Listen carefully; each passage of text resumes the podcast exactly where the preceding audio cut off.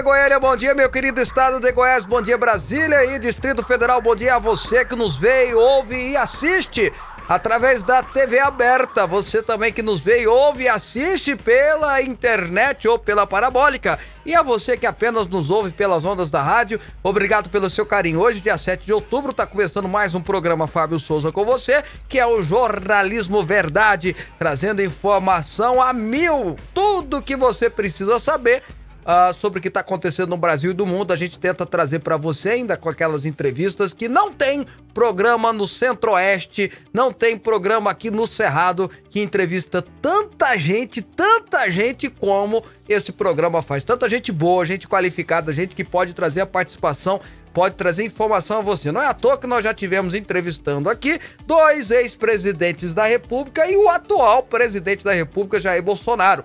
Veja só como é que tá esse programa aqui a mil por horas. Sempre ele comigo, bom. Quem dera que fosse sempre Robson Alves. Bom dia. Bom dia, bom dia, Fábio Souza. Bom dia para você ligado aqui na melhor programação gospel do Brasil.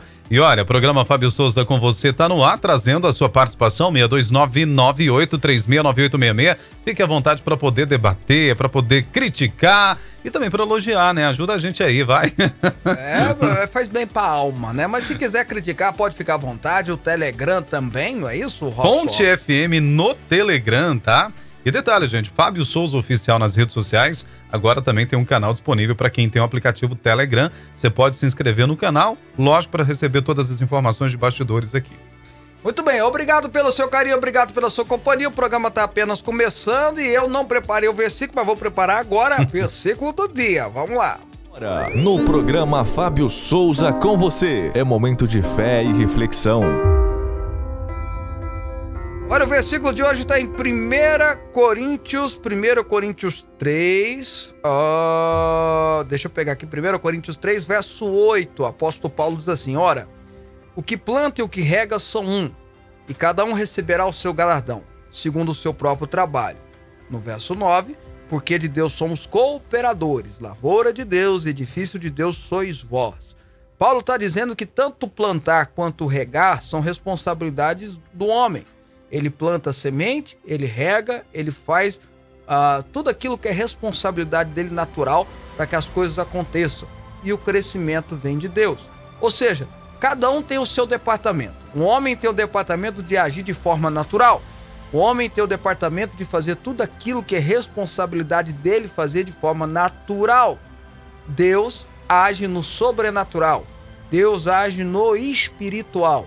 Então, a minha função a sua função para termos dias melhores é plantar e regar. E a função de Deus, na quando a gente planta e quando a gente rega, é fazer crescer. São 11 horas e 5 minutos. Fábio Souza.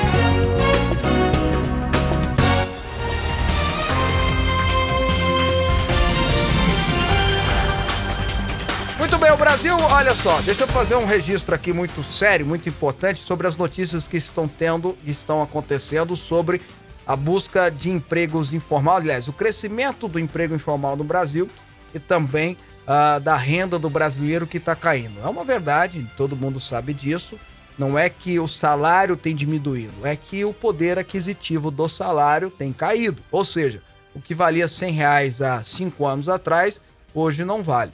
E por aí vai. A inflação subiu e essa inflação, por mais que ela não é descontrolada, está dentro dos patamares que o próprio Banco Central fala do controle inflacionário, mas quem estava acostumado nas últimas duas décadas a ter uma inflação a 4%, a 3%, no máximo 5%, está assustado com a inflação de hoje.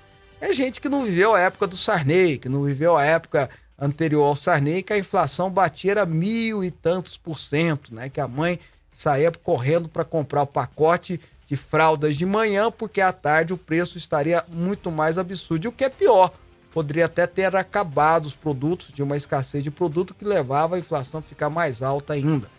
Mas o poder aquisitivo do brasileiro tem caído, os problemas econômicos não são é, simples, são verdadeiros, são reais e há um aumento de trabalhadores informais que preferem trabalhar de forma informal exatamente pelo fato de que as empresas, ao pagarem o salário, acabam pagando uma taxa elevadíssima de imposto, né?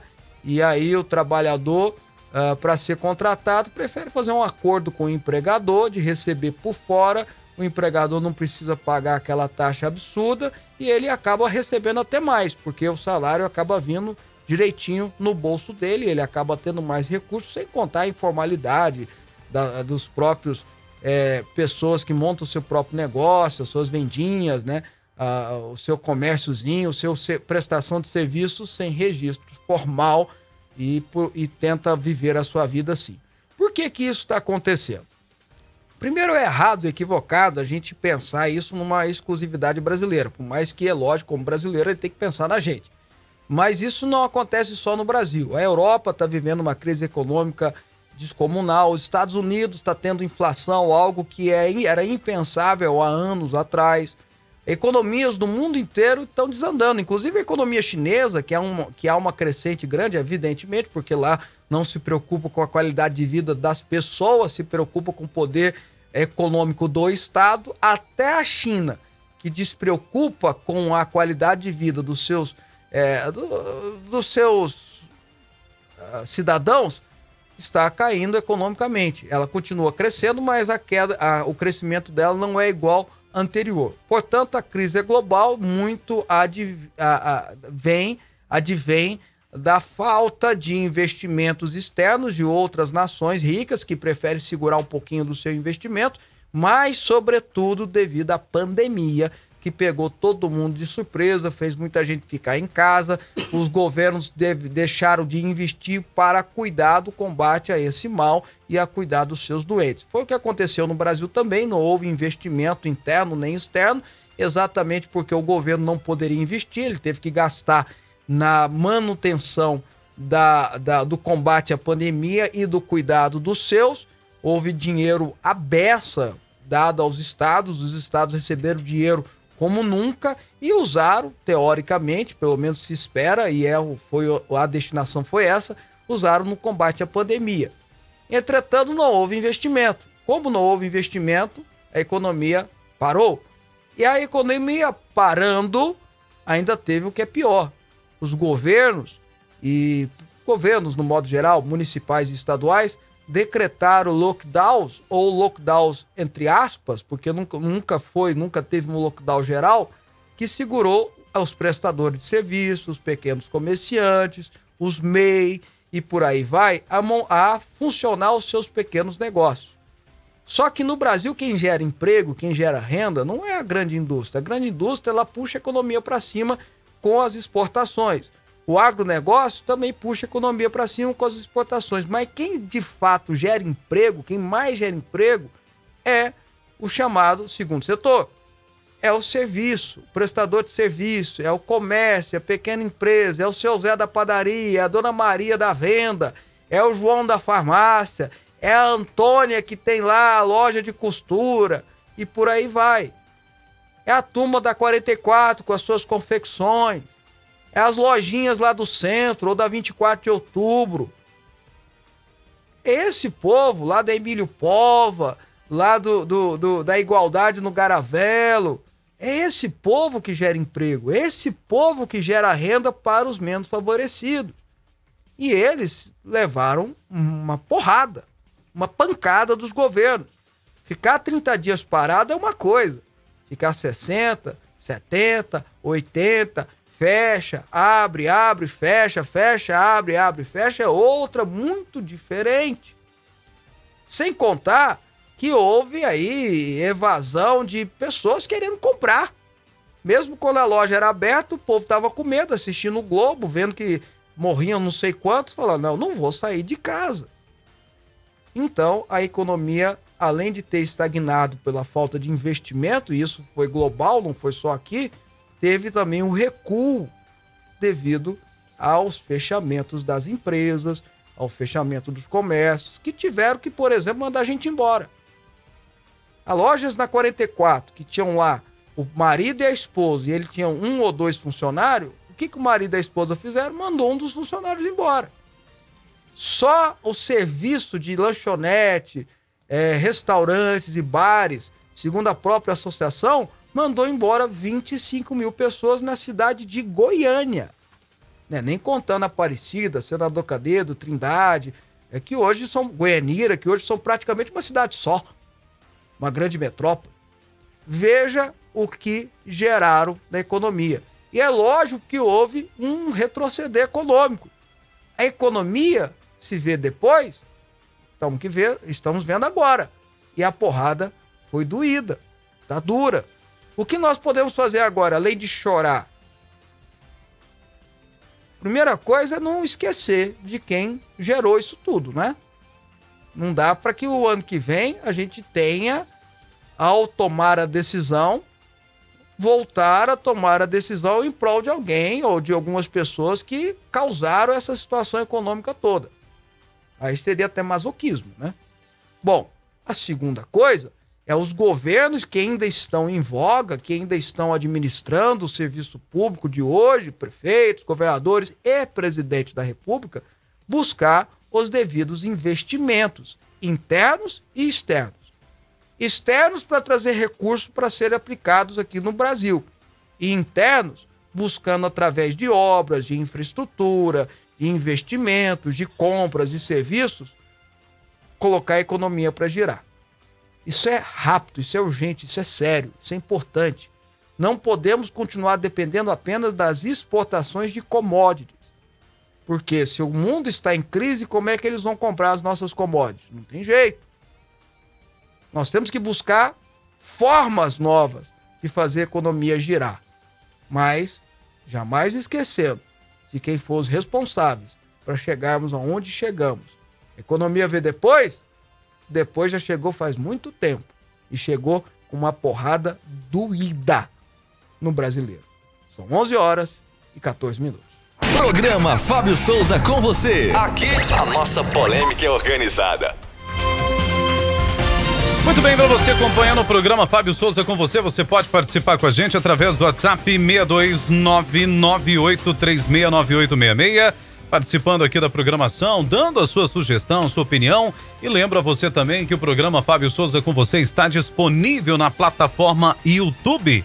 Você pode rever todos os programas, entrevistas e debates que nós tivemos aqui no decorrer da nossa programação através do canal Fábio Souza Oficial. Para quem está ao vivo nos acompanhando na plataforma, aquele abraço, o nosso muito obrigado também pela sua companhia, pela sua audiência nesse dia todo especial aqui pela Rede Fonte de Comunicação. Fonte TV, Fonte FM Digital e Rádio 1090 AM. Muito bem, você pode ligar participando com a gente. Ainda não tem uma confirmação do nosso entrevistado de hoje, viu, Robson? Mas vamos tentar, vamos continuar aqui. A participação é importante do pessoal que está em casa, até para comentar o que está acontecendo. Olha só, estão só registrando aqui uma participação muito especial, Robson. Hoje é aniversário da dona Neuza, quem está dizendo é a Liliane. A dona Neuza, que é fanzaça do programa, está fazendo 80 anos, não perde um, um programa nosso, tá? É fã do Robson também. Tá oh, bom? meu Deus. Um abraço ah. pra dona Neuza. Ah, 80 anos, rapaz. Tá Parabéns, vendo? dona Neuza. Deus abençoe a senhora. Não esquece de orar por nós, viu? Tá bom? Ok, dona Neuza. Feliz. Então hoje o programa hum. é dedicado à dona Neuza. Pronto, todinho pra dona Neuza. O programa aí, de hoje é dedicadíssimo à dona Neuza, tá? Fábio, dando um adendo aqui no seu comentário, no ah, início do programa, lá. achei interessante você falar sobre essa questão de trabalho formal ter caído, mas estava vendo a notícia que foi divulgado até pelo jornal O Comércio, que também a adesão crescente sobre a questão das pessoas devido à flexibilização das leis trabalhistas e a adoção dos microempreendedores individuais. Ah. Pessoas que estão abrindo as suas empresas, que teve um levantamento indicado de 79% de aumento nos meses, hein? Ué, mas o pessoal teve que se virar, né, Robson? Tem que dar um jeito, teve que se né? virar, ué. Sabe o que, sabe que isso significa? O povo se virou, ué. Ele teve que dar um jeito. Né? As empresas tiveram que. Ó, é melhor contratar uma MEI para prestar serviço. Pega o cara e fala assim: olha, vamos fazer o seguinte: eu vou contratar você, você presta serviço, você monta uma MEI, eu te pago através da MEI. Fica mais barato para mim e pro cara é interessante também, né? E, segundo, o pessoal que teve que se virar mesmo, Robson. Teve que ir pra dentro de casa fazer bolo para vender, fazer sanduíche natural, fazer marmita, fazer brigadeiro, fazer bombom, Tô colocando isso, mas tem outras coisas, né? O cara abriu a garagem dele lá, teve que montar alguma coisa dentro da garagem dele, ele teve que se virar, ele tem fio para sustentar, ele tem, né? Proibiram ele de trabalhar, Não foi isso? Exatamente. Então ele teve que se virar, ele foi para dentro de casa. O brasileiro tem uma coisa bacana, é isso, ele se vira. É, se reinventa facinho. Se reinventa, ele se vira. Né? Então, você viu o tanto de gente que. O tanto que aumentou o número de pessoas vendendo alguma coisa em sinaleiro? Demais, demais. Meu, o brasileiro teve que se virar, não teve outra, outra, é outra saída, outro caminho a não ser se virar. A economia vê depois, não é isso? Aí você vai lá pro artista da Globo bebendo um vinhozinho gostoso, oh, né? Que vidão, O que, que você tá fazendo? Ah, tô aproveitando para aprender a cozinhar. É. É, salmão, não é isso? Agora não tá é. aproveitando mais, não. Aí o negócio fica, lá tá difícil. Aí fica o coitado assistindo na casa dele assim, um cara falando de salmão, de tomar vinho, vinho porto, vinho tinto. É assim? Vinho do é, é porto. É absurdo, né? né? Aprendendo a fazer. É, é, qual que é o nome do peixe que vocês gostam lá de Portugal? Bacalhau? Bacalhau na nata. Bacalhau com batata. E o brasileiro olhando assim, pensando assim: eu vou comer carne moída hoje, o cara tá falando de bacalhau. Fica em casa, meu filho. Ah, vá tomar banho na sogra. Olha só, agora são 11 horas e 17 minutos. Ô Fábio, não havia um consenso dos senadores para a questão da sabatina do ex-ministro né, da Justiça André Mendonça? Uai. A maioria não queria sabatinar o cara? As informações que eu tenho fidedignas são mais de 70 votos já para o, o para a indicação dele dentro do Senado. Mas conta pra gente essa história, Rob. Pois é, gente. Olha só, o senador Davi Alcolumbre, que é o presidente da CCJ, justificou ao Supremo Tribunal Federal a demora por causa da sabatina de André Mendonça. Ele diz que acontece por falta de consenso sobre a aprovação do nome de Mendonça. Não tem cenas, não, hoje? Uh, o parecer da Advocacia Geral do Senado, encaminhado aos ministros do Supremo, também mostra que a demora para o agendamento da sabatina, abro aspas, é uma espécie de resposta dizendo que pode ser excedido, seja mediante a recusa expressa e formal do nome, seja mediante a não deliberação, enquanto manifestação política de que não há consenso na indicação na sua aprovação.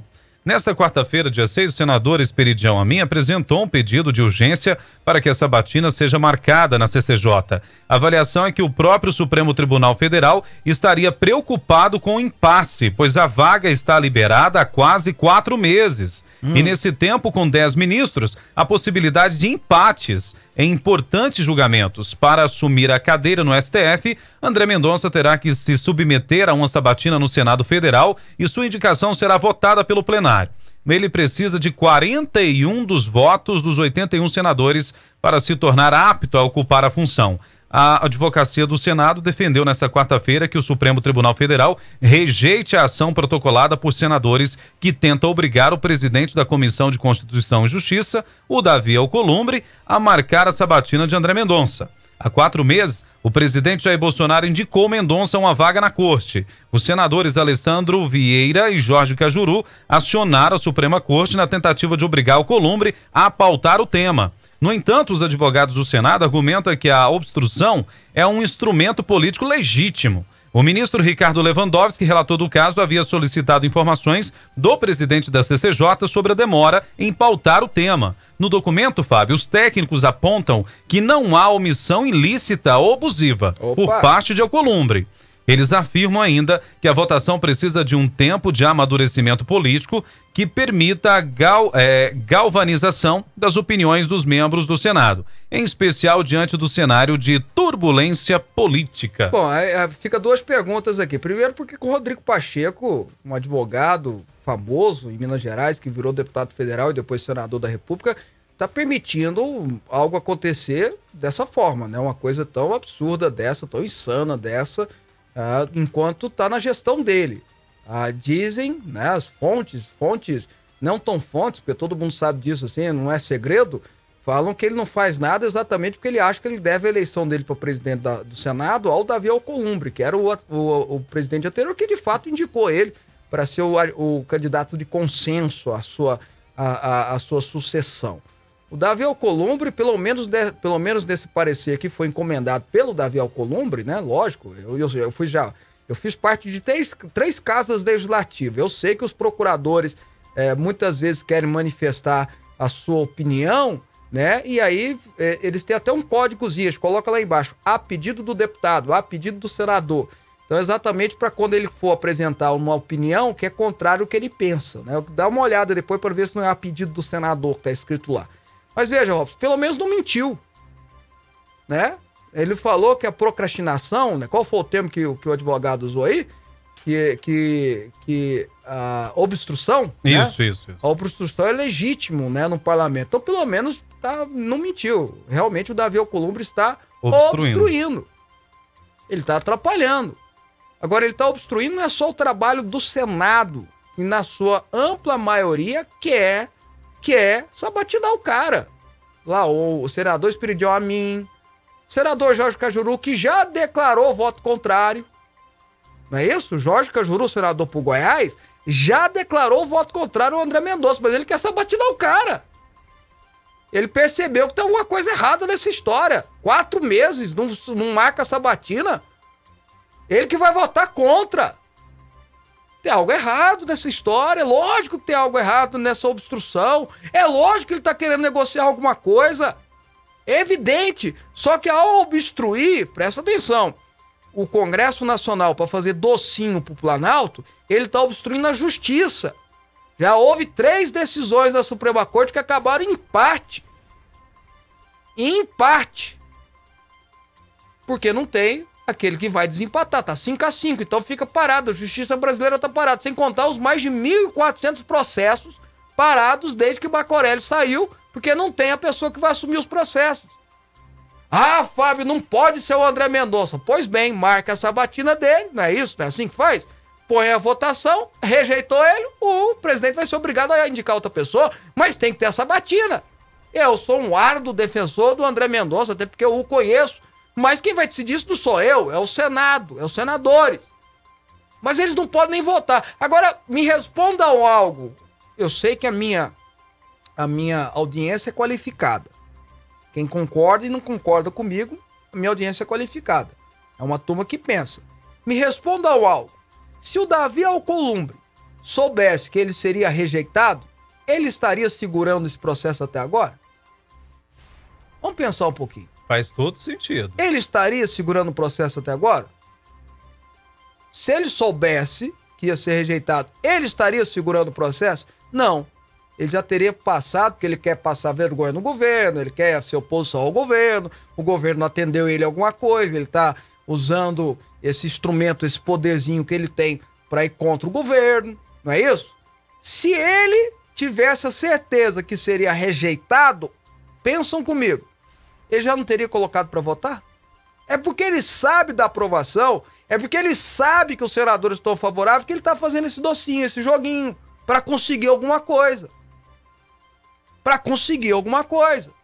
E é uma vergonha, ele está obstruindo o trabalho do Senado, obstruindo o trabalho da Justiça e do Supremo Tribunal Federal, obstruindo o Brasil. Deixa eu arrumar a câmera aqui, né? Está obstruindo o Brasil. E me causa espécie é que o Rodrigo Pacheco, uma pessoa que o Robson vai lembrar, o dia que ele foi eleito, eu disse assim: olha, eu conheço ele, fui deputado com ele, me parece uma pessoa muito honesta, muito séria. A impressão que eu tive, eu fiquei dos quatro anos de deputado federal, nós fomos colegas três anos na CCJ da Câmara. Inclusive, ele foi meu presidente na CCJ da Câmara. Era um cara equilibradíssimo, preparado. Foi, poxa, botaram um cara excelente lá. Então me causa espécie um cara do preparo dele permitir isso acontecer enquanto tá tendo a, a, quando é o turno dele, né? Quando é a responsabilidade dele. É, olha, é uma vergonha mas não é uma vergonha simples. É uma vergonha que está contaminando o Brasil todo. Tudo que é sério no Brasil está sendo contaminado. Decisões do Supremo Tribunal Federal, pro, pro bem ou pro mal, estão sendo obstruídas. Que está dando empate. Não pode dar empate. Ó, é uma vergonha, viu? Quando, quando é empate, não favorece ao réu? Quando é um processo de, de penal. Ah. E quando não é um processo penal? Aí fica empatado, não empatado, tem? Empatado, não tem decisão. Quando é um Estado indo contra outro Estado, quem decide isso é a Suprema Corte. Empatou. Quando é para julgar se uma lei é correta ou não, quem decide é a Suprema Corte. Então fica empatado, fica, fica um, um, um, um breu de decisão. Ninguém toma decisão, ninguém pode fazer nada. O presidente não tomaria uma decisão? Só não, nível- não pode, tá de empatado. Não, porque presidente, na verdade. Ah, ele tem direito a um voto também, ele né? tem direito a um voto. É ele, é, ele é o primeiro entre iguais. O presidente da Câmara dos Deputados, o presidente do Senado, da Câmara de Vereadores, ele é o primeiro entre iguais. Ou seja, ele comanda, mas ele é igual aos outros. Ele tem direito a um voto. Ele comanda o processo. Mas na hora de decidir, ele tem direito a um voto. Então o presidente da Suprema Corte tem direito a um voto. Tá 5 a 5. Um senador está atrapalhando o Brasil. Um senador parou a justiça brasileira. Que Não é só o isso? Senado. A parou a justiça brasileira. É impressionante. E por que, Robson? Por que que ele parou? Isso me cheira uma perseguição religiosa, mas vamos dizer que não, tá bom. Não, eu, eu acho que é muito pior. É, Eu, eu acho que não tem nada a ver de perseguição religiosa, não. É. Há, há interesses obscuros aí, ué. Tá na cara que há interesses obscuros aí. Não tem aquele, aquela. Acho que é Voltaire que fala isso, eu posso estar até enganado. Depois vocês me corrijam aí. Entre o céu e o firmamento, existem coisas que a nossa vã filosofia não sabe explicar. O buraco é muito mais fundo, Robson. Muito mais fundo. Mas tá bom, vambora. Olha só. Tá bom, não tá ruim, né? É, tá péssimo. Olha, bom dia. Claro que o senador Alcolumbre está com as seguintes, segundas intenções. Ah, Fábio, estamos te esperando aqui em Mineiros no sábado. Tá é o aí. Ricardo. Sábado à noite tô chegando aí em Mineiros. Olha né? que legal. Ah, olha só, o Paulo do Novo Gama tá dizendo assim: bom dia, Fábio Robson. Amanhã vou pra João Pessoa e vou assistir de lá. Aí, Também ó. vou divulgar lá. Excelente programa. Obrigado, Paulo. Conta pra todo mundo aí de João Pessoa, tá bom? João Pessoa é, é, é o quê? Paraíba. Paraíba, né? Conta pra todo mundo, tá? Aí. Comida boa. Paraíba tem uma comida boa, rapaz. Vamos. Olha só, gente, saindo do Senado, indo para a Câmara dos Deputados, que aprovou nesta quarta-feira o requerimento de convocação do ministro da Economia, Paulo Guedes, para prestar depoimento no plenário sobre a sua participação de uma offshore. O pedido de esclarecimentos foi chancelado por 310 parlamentares, enquanto 142 se posicionaram contrários.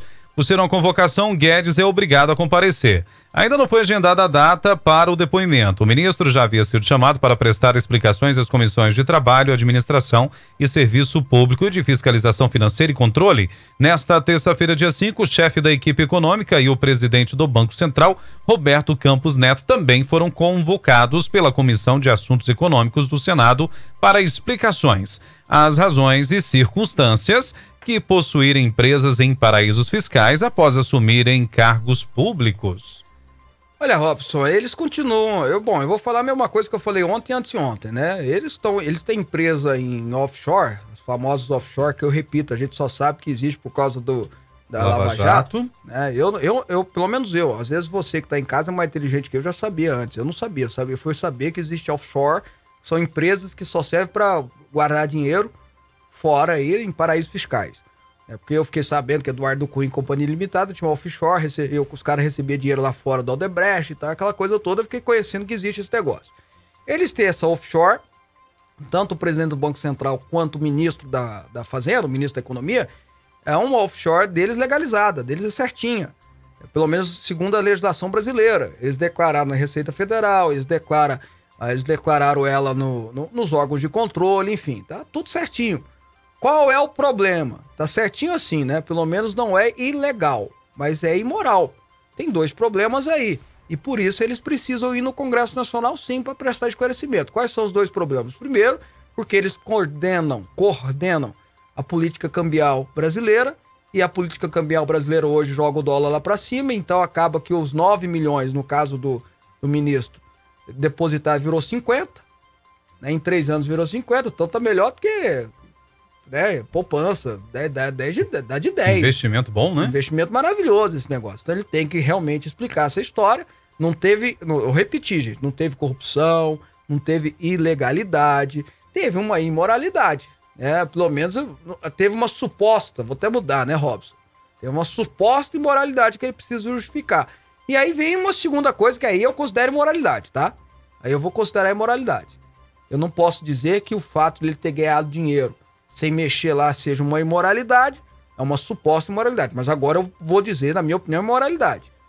Ele sendo um ministro da economia, qualquer proposta que ele faça de aumento de imposto tá errado. Se ele tem empresa offshore, qual é a ideia da offshore? É manter dinheiro fora para não pagar imposto. Aí, meu amigo, não, aí é imoral.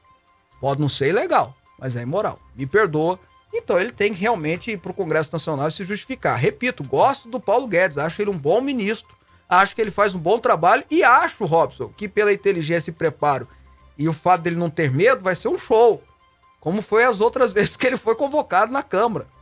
Como foi as outras vezes que ele foi convocado no Senado. Ele, ele não tem medo de senador, ele não tem medo de deputado, ele responde, não é assim? É. Ele fala que mesmo, então vai ser um show. Ele responde muito só bem. Que ele tem, só que ele tem que se justificar, não tem jeito. É uma, é uma coisa séria que aconteceu. Né? Não tem como fugir disso. O servidor público tem que se justificar. Ah, deixa eu pegar aqui só uma opinião. O Vilmar. Fábio, não era hora de fazer a reforma política, acabar com essa farra com o nosso dinheiro? Ô Vilmar, sim, a reforma política é importante, como a reforma tributária também. Mas eu acho que o mais importante é a reforma de Estado. O Brasil precisa fazer uma reforma administrativa urgente. Não adianta nada você falar de reforma tributária se você não consegue diminuir o tamanho do peso do Estado. Né? Reforma política é um negócio que todo ano, desde quando. Olha, eu, eu virei vereador, vai fazer 20 anos. Quase 20 anos que eu, que eu fui eleito vereador. Desde então eu já escuto que estão tentando fazer uma reforma política e nunca anda. Nunca anda. Nunca. É aquele negócio de montanha, pare um rato, nem rato sai. É impressionante, não anda, não anda. Agora mesmo essa reforma política recente rodou, rodou, rodou para ficar no mesmo lugar, para não sair do lugar. Então não anda. É, eu, eu, eu, eu, lembro de ter proposto, por exemplo, Vilmar, só para você ter uma ideia, cair de 500, eu, eu propus isso, tá lá. Foi arquivado, mas tá lá. 513 deputados para 350. É, pelo menos qualificar o debate. 513 tem como fazer um debate qualificado, Robson? 513 pessoas, tem como debater? Não tem como. De 81, senador que dá 3 pro Estado, cai para 2 pro Estado. Dá um pouco mais de 60, né? Então, a minha ideia era essa. Tentei fazer isso. Agora pergunta se eu tive as 172 assinaturas necessárias para apoiamento, Robson. Quantas assinaturas você Acho chegou que liberou 80, liberou 70 assinaturas ah. Né, de apoio. É lógico, ninguém quer cortar no umbigo, né, meu filho? Ninguém quer deixar, mas a gente vai tentando. De vez em quando aparece um outro bom, né, e tal. Olha, sabe... pode falar. Não, você sabe o que, eu me lembro da quando a presidente Dilma foi deposta no impeachment da Dilma? votação, ah. você estava lá na Câmara Sim, dos Deputados? botei, inclusive. O que eu achei interessante é que é, apareceu deputado lá você que eu nunca vi falar na vida. Eu também e não. era deputado. Ah, você que estava lá, não, não sabia? Eu, e olha que eu, eu, eu, eu, fui considerado um dos deputados mais atuantes toda vez, né? Todo ano eu era atuante. Então eu estava sempre no plenário, sempre nas comissões e tal. E teve gente lá que eu estava tava sendo apresentado. Eu realmente não conhecia. Eu nunca tinha visto. É, e... é, porque tem, às vezes o cara você vê ele lá no plenário e tal, mas eu nunca conversei, não sou amigo e tal, mas via no plenário. Tem uns caras que eu vi a primeira vez. Interessante que esses que apareciam lá para votar, votava contra o impeachment da Dilma. É. Não, mas tinha uns também que votavam a favor também, Robson. Não é assim também, não. Robson. ah, Fábio, não, meu não é Deus assim, do não. céu. Tem, é porque tem custoso. É, até porque teve muitos que votaram a favor do processo de impeachment que era favorável a Dilma. Vai segunda onda, meu amigo. Viu que ia mudar o governo, muda na hora. É os governos, sou a favor. Eu nem sou contra, né? Che Guevara falava, é os governos, sou contra, né? Aqui tem uma turma lá no Congresso que é os governos, sou a favor. Não interessa quem tá no governo. Bom, a Marilene, a pastora Marilene, lá de Inhumas, está dizendo assim: eu faço parte, eu comecei a fazer bolos para vender. Então, dentro do comentário que, que a gente estava fazendo, viu, Robson? E mais uma opinião sobre economia aqui, deixa eu fazer o registro aqui. É o Pedro, olha, minha opinião é que as mortes podiam ser evitadas, mas sei que todo mundo vai morrer. O dinheiro pode, pode recuperar e a vida, né? Tipo assim, o dinheiro pode recuperar, a vida não, né? Essa doença levou rico e pobre também, obrigado. A economia é o de menos. Pedro, obrigado pela sua opinião, está registrado aqui, mas eu só vou, me permita fazer uma opinião também. Não é tão romântico assim. Né? Esse debate aí é, é, fica na, nesse, nesse romantismo, é perigoso. Porque economia não é não, não tem jeito, porque você não tem saúde sem economia. Você não compra insumo hospitalar, você não compra remédio se não tiver economia. Você não paga médico se não tiver economia. Você não paga enfermeiro, profissional de saúde se você não tiver economia. Não é bem assim, economia, é, é, é, o que importa é o economia é o de menos comparado. Não é assim. Se você não tem dinheiro, o governo não pode. Às vezes as pessoas não entendem. O governo não pode fabricar moeda. Ah, tem que pagar 500 mil reais aqui. Então, como vamos? Fabrica 500 mil notas aí, vão pagar. Não pode. Tá aí quebra... Não, quebra tudo. Quebra. O Brasil quebrou na época do Sarney por causa disso.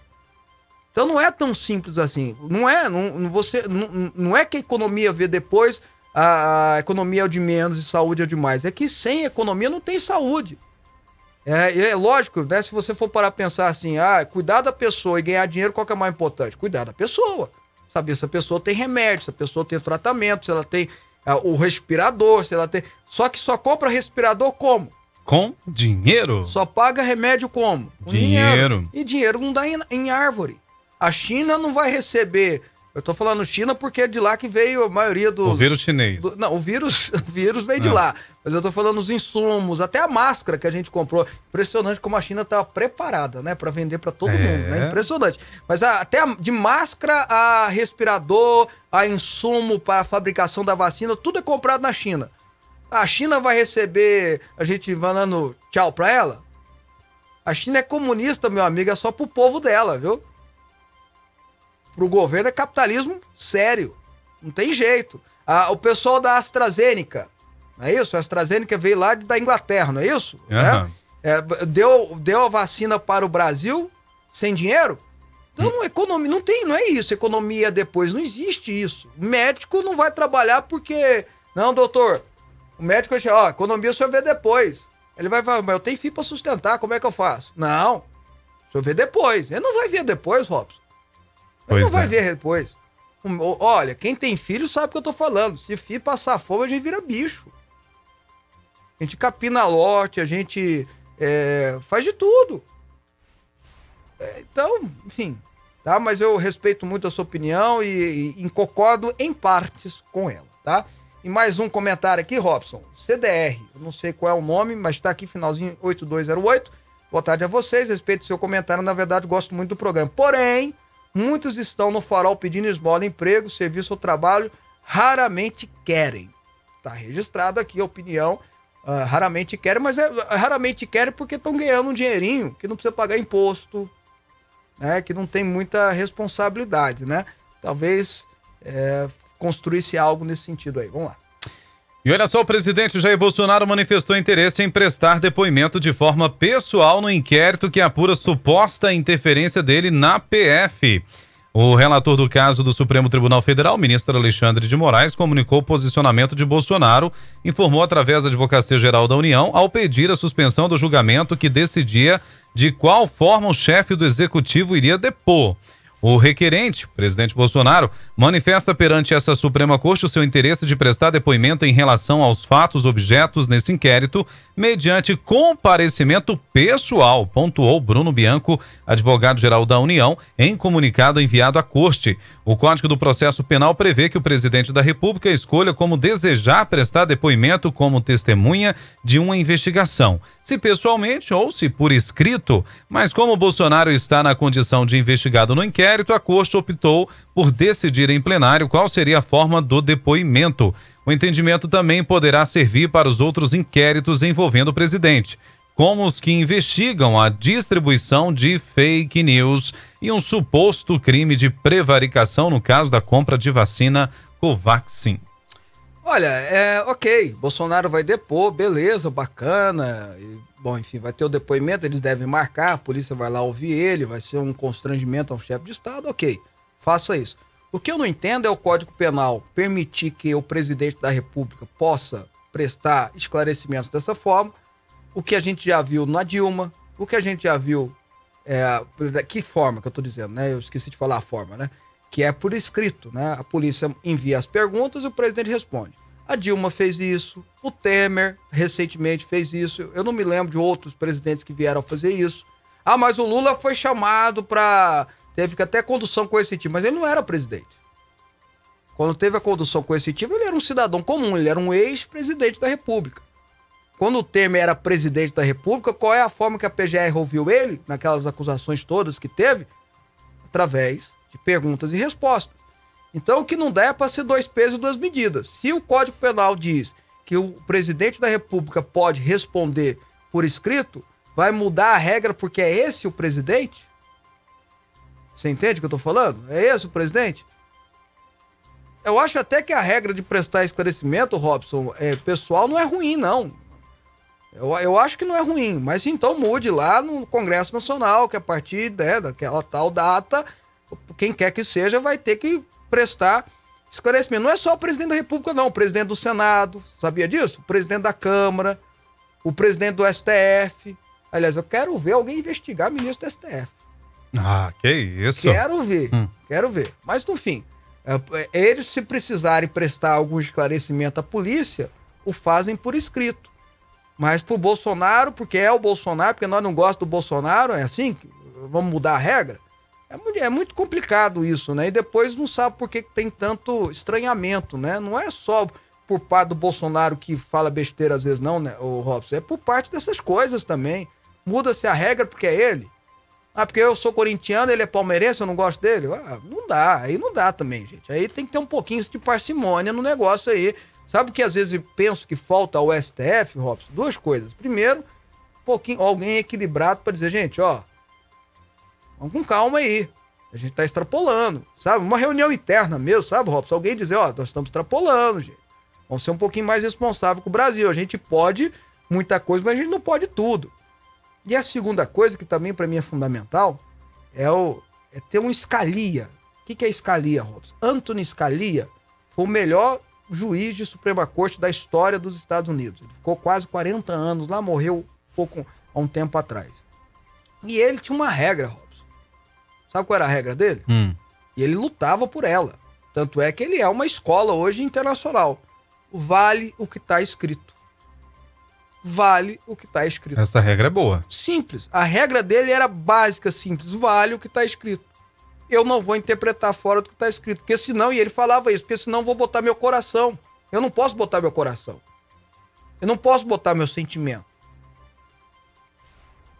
É? Vai, sei lá, ele, ele era republicano, conservadorzão. Então, por exemplo, Obama chegava lá um processo contra o Obama.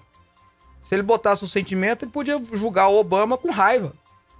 Porque ele era contra o Obama. Então ele tinha essa regra: vale o que está escrito, não interessa. Eu não vou ver quem é o, a pessoa. Eu vou julgar segundo o que está escrito. Então falta no Brasil, na Suprema Corte Brasileira, alguns juízes assim, sabe, Robson? Não fica negócio, eu vou iluminar o Brasil. Quem ilumina o Brasil é a Constituição Federal. Quem ilumina o Brasil, quem pode mudar a luz do Brasil, né? Eu, pra mim é Jesus a luz, tá, gente? Eu tô pegando na cabeça do cara. É o Congresso Nacional, não é o STF. Então falta no- na Suprema Corte alguém que diga assim: o que vale é o que está escrito. Aí alguém vai dizer, mas aí, Fábio, os direitos eh, da minoria, etc. e tal. Meu amigo, deixa eu te explicar uma coisa para você. Se nós começarmos a tanger, tanger, mudar, até esqueci a palavra aqui. Se a gente começar a, a mudar o texto que está escrito segundo as nossas vontades, o que impede disso acontecer com as minorias também depois? O que impede isso de acontecer com os outros depois? Né? Se for, pega a regra aqui, ah, não, não é bem assim, tal, tal, encaixa a segunda pessoa, o que impede de não ser você no futuro? O que nos faz ser igual segundo a lei é a lei escrita. Simples assim.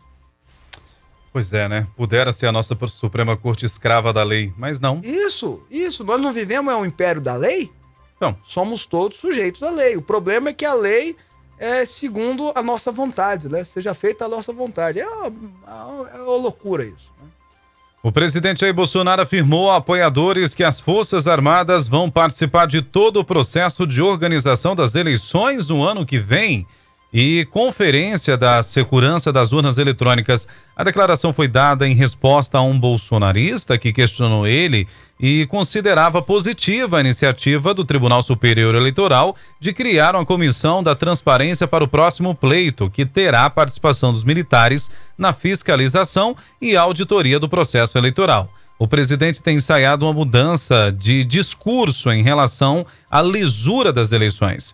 Crítico da urna eletrônica e defensor do voto impresso, pautas que o levaram à crise institucional com o TSE, Bolsonaro elogiou a criação do comitê e evitou duvidar da segurança do processo em entrevista recente.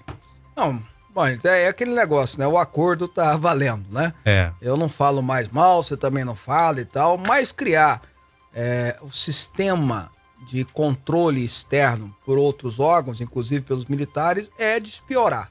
Eu não sei se melhora, pelo menos despiora a situação da transparência. É positivo isso aí, é positivo esse equilíbrio aí, tá? Ah, deixa eu fazer um registro aqui, porque ele sempre tá participando com a gente aqui, é muito legal. É o Sidney Máximo, ele tá dizendo assim, ó, deixa eu pegar aqui direitinho, pegar, porque a opinião dele foi grande, viu, Robson? Ah, bom dia, Fábio. A crise foi no mundo inteiro. Eu cheguei no meio da opinião. Há uma grande diferença no resto do mundo. Exemplo, Estados Unidos injetou um trilhão na economia, pagou 100 dólares para cada americano, enquanto aqui nós ficamos colocando culpa nos governos estaduais e prefeitos com isolamento, sendo que o mundo inteiro faz isso. São 600 mil vidas, é pouco. Aí ele fez outros comentários, eu vou parar por aqui, depois eu leio o resto, tá, Sidney? Bom, vamos lá então, né? Não foi 100 dólares não, tá? Foi 2 mil dólares, tá? Para cada americano. Não foi 100 dólares não, foi mais. Só que os Estados Unidos tem grana tem dinheiro. O orçamento dele lá é trilionário. É outra história. E outra coisa, os Estados Unidos tem, um, tem uma capacidade de endividamento muito maior do que o Brasil. Né? Todo mundo quer dever para os Estados Unidos. Todo mundo quer que os Estados Unidos fique devedor dele. O Brasil tá doido para os Estados Unidos ficar devendo para ele. É ótimo ter um cara igual os Estados Unidos devendo pra gente. Ninguém quer que o Brasil fique devendo. Então tem uma diferença muito grande. Tanto é que os Estados Unidos teve condição de dar até 2 mil dólares para cada americano, cada pagador de imposto injetar na economia e essa pessoa teve que fazer a economia girar, ela não podia ficar com dinheiro para si. Mas é uma outra, é, é, a mesma coisa que a gente fala de comparar a gente com Nova Zelândia, botar os caras dentro de casa, como a Nova Zelândia. A Nova Zelândia pagava até alimento, levava até alimento para os caras dentro de casa. Eles têm dinheiro para isso. Nova Zelândia tem menos habitantes do que o estado de Goiás. Então é, é fácil, é, né? É, é, é, mais tranquilo. Não vou dizer que é fácil, né, Robson? Hum. É mais tranquilo tá? Aí você colocou aqui, Sidney, respeitando e ouvindo a sua opinião também, que eu acho muito válida, 600 mil mortos, nos Estados Unidos foram 700 mil, mais de 700 mil mortos. Eu não acho que o governo lá é genocida. Pelo contrário, eu acho que eles tentaram fazer da melhor forma possível, né? Enfim. Mas está aí registrada a sua opinião, agradecendo. Está falando aqui, Davi Alcolumbre da base do governo, é o preferido do governo porque o governo não interfere. Ele está é frito. Robson, é muito estranho se um aumento taxa de juros, o outro não tem política de combate à inflação, com disparado do dólar, tem que verificar sim. É, acho que aí ele está falando do, do, do, ministro Paulo Guedes, né? Uhum. E aí eu concordo com você, Sidney. Tem alguma coisa muito estranha nisso aí. Mas vamos lá, vamos esperar. Vamos ver o que, que vai dar essa história aí, né? Continuar? Vamos lá. Ainda falando sobre o presidente Bolsonaro, ele promulgou um artigo da Lei 14.199 deste ano que suspende a obrigatoriedade da prova de vida a beneficiários do INSS até, o fim deste ano. A publicação foi feita na edição do Diário Oficial da União desta quarta-feira, dia 6. Com a promulgação, o INSS não poderá efetuar cortes nos benefícios dos segurados que deveriam fazer o recadastramento anual até dezembro. Até o mês passado, mais de 4,9 milhões de aposentados e pensionistas tinham que realizar o procedimento. Ainda não há informações sobre como fica a situação de quem teve o benefício bloqueado em 2021 por razão de realizá-lo. Apesar de não haver obrigatoriedade, as pessoas que assim optarem podem ir à agência bancária para fazer a comprovação de vida. Maiores de 80 anos e pessoas a partir de 60 anos que tenham dificuldade de locomoção podem fazer a prova de vida em casa. É possível agendar uma visita de um funcionário do INSS por meio do telefone 135 ou no site ou aplicativo Meu INSS. O segurado com biometria cadastrada no Detran no Tribunal Superior Eleitoral, via título de eleitor, podem fazer o procedimento digital, também por meio do aplicativo Meu INSS. Ô Robson, é, é, legal isso aí, sabe por quê? Porque é, é desumano, né? Fazer uma pessoa de 90 e tantos anos ter que ir lá no INSS, às vezes é problema até de saúde, geralmente ou no banco, é assim, né? ou no banco, para confirmar que ele está vivo. Botar o dedinho né? Agora, tem o outro lado também, tem muita gente que usa, não pega um atestado de morte nem nada, exatamente para não ter que parar de receber a pensão que essa pessoa tem. Tem muito malandro isso aí. Então tinha que buscar uma solução. Qual é a solução? Vamos buscar outras formas de comprovação que a pessoa está viva ou não. Essa visita em casa, para mim, é a melhor coisa né, Robson? É, é a melhor coisa. Vai o técnico do INSS e constata lá, Joãozinho tá vivo, Dona Maria, de 90 e poucos anos, tá vivo. Do que fazer a senhora ter. Muitas dessas pessoas, qual é o problema? Mais desumanidade tá nisso. Ah, tem que ir num posto do INSS numa cidade maior. Então sai lá da roça, onde, né, quase não sai de casa mais e tem que atravessar com uma viagem. Se para nós já é cansativo, imagina para uma pessoa de quase 100 anos. Então, ainda bem que vai acabar com essa desumanidade, que não é só um problema, é uma desumanidade com gente que não merece passar pelo que está passando, né? Há uma opinião aqui interessante, Robson, ó, dos Estados Unidos, tá? O Marcos, olha. Quem disse que aqui nos Estados Unidos está bom, gasolina cara, carne também. Diga para esse cidadão que faz comparação Brasil e Estados Unidos que aqui não está legal, não. Ô, Marcos, eu entendi a sua revolta, mas acho que você tá muito tempo fora do Brasil, Marcos? Com toda sinceridade, Marcos, né? Eu acho que tá, tá ruim aí, mas é melhor tá ruim aí do que ruim aqui, viu, Marcos? Já tá muito tempo. Eu lembro uma vez eu tava nos Estados Unidos, eu falei pra uma pessoa assim: olha, você precisa mudar para Chicago.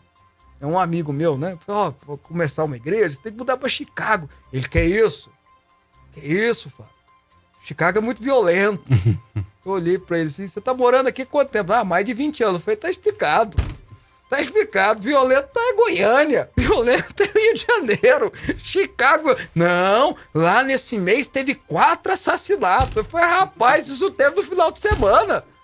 Rapaz, então assim, eu acho só, só é uma brincadeira, viu, Marco? Todo respeito aí, mas é porque realmente aí nos Estados Unidos a inflação é que nunca teve, tá começando a ter. Né? Então o preço fica mais alto, mas é muito melhor as condições financeiras aí do que aqui, tá bom? Mas eu, tô, eu, eu até entendo o Marcos, porque ah, na verdade, assim, uma é. conversão direta, por exemplo, se você vai comprar um quilo de carne, uh, numa conversão direta sai o mesmo valor que comprar aqui. Em dólar, por exemplo, você transfere o real para o dólar, você vai pagar o mesmo valor da carne aqui no Brasil. Então, assim, não está muito diferente nessa questão, assim, porque quem ganha em dólar, gasta em dólar. Quem ganha em real, gasta em real. Você tá entendendo? Acho que é nesse sentido que ele deve estar tá falando.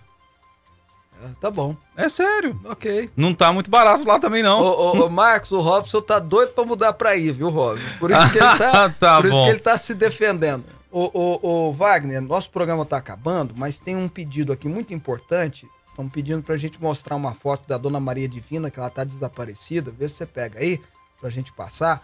Ela tem mal de Alzheimer, tá desaparecida. Se você puder dar, tá? Colocar, porque a gente vai mostrar aqui. Um abração pro Marcos, né? Registrando a opinião do ET. Só tem opiniões internacionais aqui, ó. O pastor Emival também mora nos Estados Unidos. Fábio, na sua opinião, as urnas eletrônicas são confiáveis? Eu não, eu não vou nem entrar nesse julgamento, não. É, senão vai ser preso. É. eu não vou nem entrar nesse julgamento, não, porque é, é, se você ainda não tem nenhuma comprovação que houve alguma ilegalidade, eu não posso fazer essa afirmação. Eu só acho que toda transparência é importante, é bem-vinda. E dizer que nenhum sistema, que existe sistema inviolável é conversa fiada. É só perguntar para qualquer hacker, né? É só pra, perguntar para qualquer responsável por TI. Tá aqui o nosso. O nosso. Ixi, acabou aqui meu WhatsApp. Tá caindo toda hora, viu, Wagner? Falar em TI, tá caindo toda hora aqui, viu, Wagner? só perguntar pro Wagner que toda vez ele fala pra gente: não existe, não existe sistema inviolável, né? Talvez falta esse amadurecimento aqui, ó, e reconhecer que precisa buscar ajuda, né? Você veja, o Facebook, não é isso? É. Facebook. Zuckerberg que diga. Que é a maior empresa, talvez, de rede social. O cara tá lá em quinto, o homem mais rico do mundo. O homem mais rico do Brasil é o ex-sócio dele, o Eduardo Saverin. Facebook caiu agora. Caiu, aí caiu ele, o Instagram, o WhatsApp. Né? E a gente fez até a brincadeira aqui, né, Robson? Podia procurar os técnicos do TSE, porque eles iam saber muito melhor. muito melhor do que. Tá bom, deixa pra lá, né? Tem muita gente falando do lockdown aqui, Robson, né? Falando da economia, até porque a gente trouxe esse debate. Desculpa a gente não conseguir ler todas, tá, gente? É, até porque o tempo tá indo embora, ó. Na minha opinião, ó, Emanuel aqui, ó, o lockdown ou sem lockdown, essa porcentagem de vítimas seria a mesma. O problema é que os estados queriam dinheiro do governo. Ficar em casa, o estado declara calamidade pega o dinheiro do governo. Eu acho só que demorou, viu, Emanuel? Fazendo um adendo aí, demorou demais tomar uma atitude é, é, de, de cuidado dos doentes, de combate à pandemia por parte dos estados e mandando o povo ficar em casa, né? E não dando tratamento, né? Falando assim, olha, só se você perder, como é que é? Sentir falta de ar, vai pro hospital. E quando sentia falta de ar, o negócio já tinha evoluído, não, não tinha nem como já combater. Tá no final.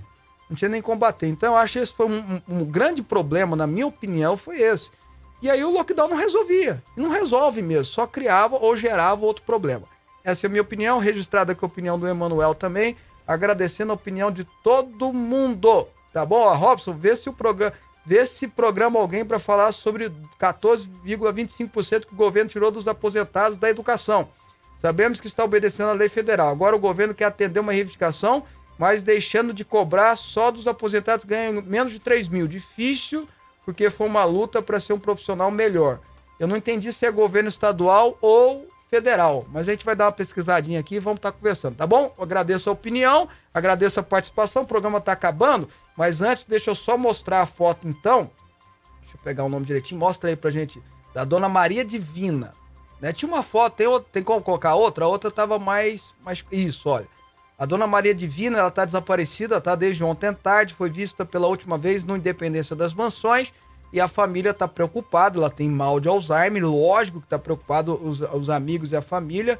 E o telefone lá, é para você que tem alguma notícia, tá vendo? Ou vê aí a dona Maria Divina, é o 9980 23 374. Eu falei errado? Não, né? 9980233374. Entre em contato aí. Pode entrar em contato aqui com a nossa produção também, se você tem alguma notícia, porque a gente vai tá repassando para a família que com certeza está preocupada.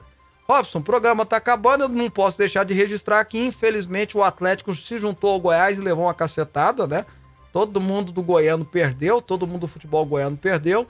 Infelizmente, isso pode representar muita coisa ruim, tanto para o Atlético quanto para o Goiás. O Atlético de não conseguir ir para frente, né? E o Goiás de não conseguir subir para a Série A no ano que vem. Esperamos que estejamos errados, esperamos que, que corrijam seus rumos aí. Não é isso, Robson?